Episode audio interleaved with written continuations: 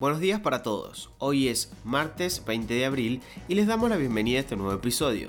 Mi nombre es Manuel Carrasco y esto es Primera Parada, un podcast de Publius Group.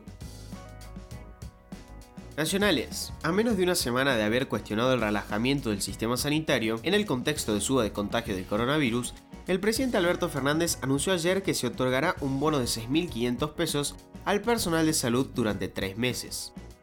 Reconozco el esfuerzo que hacen. Ustedes saben que valoro la salud pública, señaló. También anunció una inversión de más de 10.000 millones de pesos para ampliar la red de emergencia sanitaria federal con nuevas obras e intervenciones que permiten incorporar 1.415 nuevas camas. El gobernador de la provincia de Buenos Aires, Axel Kisilov, consideró repugnante que se utilice la justicia para perjudicar a los que tienen que ser cuidados, haciendo referencia al fallo que habilitó las clases presenciales en el AMBA. Nos quedamos sin nada.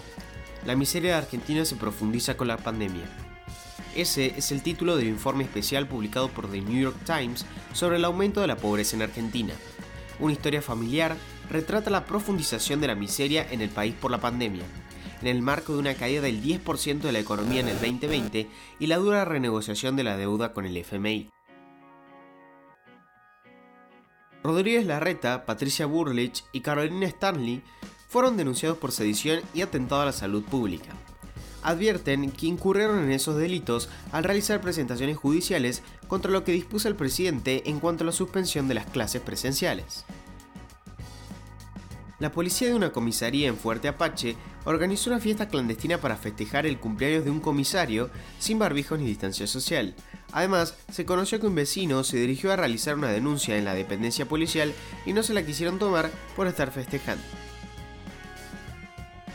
el truco para traer los dólares a valor blue que usan los argentinos que trabajan para el exterior.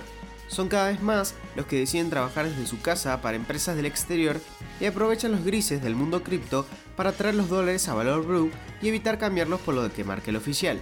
Por los días normales, un pago de 500 dólares recibido por un freelancer se traduce en poco más de 46 mil pesos, que luego se aplicarán cargos y retenciones pero si la operación se hace con criptomonedas, al trabajador pueden quedarle unos 75 mil pesos en mano para gastar en lo que quiera o guardárselo en dólares.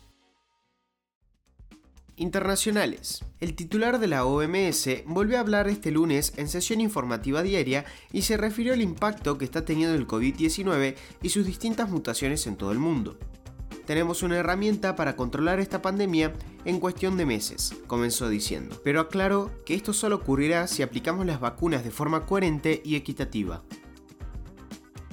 El gobierno de Israel celebró con un video el fin de la obligación de usar mascarilla al aire libre. Tras el exitoso despliegue de la campaña de vacunación contra el COVID-19 y la consecuente bajada de casos y muertes, el país continúa con su desencalada gradual de restricciones. Si bien aún se desconoce la proporción de la población que debe vacunarse contra el COVID-19 para hablar de inmunidad colectiva, observan desde la OMS diferentes estimaciones que hablan de al menos entre el 65 y el 70% del país. Ruanda se destaca internacionalmente, incluso entre otras naciones africanas, como un ejemplo de gestión contra el coronavirus. Desde el comienzo de la pandemia, todos los ruandaneses diagnosticados con COVID positivo fueron llevados a un centro de tratamiento para su seguimiento. El despliegue de 8 robots médicos también han jugado un papel novedoso en el esfuerzo de la nación para controlar el virus y proteger a los trabajadores de la salud. Los robots ayudan a medir varios signos vitales de los pacientes infectados, les sirven comida y limpian los hospitales. El mandatario de Brasil, Jair Bolsonaro, cuyo gobierno comenzará a ser investigado por el Senado a raíz de su negligencia en la actuación de la pandemia, anunció este lunes que el pueblo merece sufrir en caso de que vote por Lula da Silva en las elecciones presidenciales de 2022. Me dicen genocida, pero busquen el daño de las cuarentenas, una generación sin escuelas, gente muriendo por depresión, quiebra económica, afirmó. Bitcoin el Tesoro y Banco de Inglaterra anunciaron la creación de un grupo de trabajo que evaluará la creación de una moneda digital respaldada por el Banco Central que en el futuro proteja la libra esterlina frente a las criptomonedas.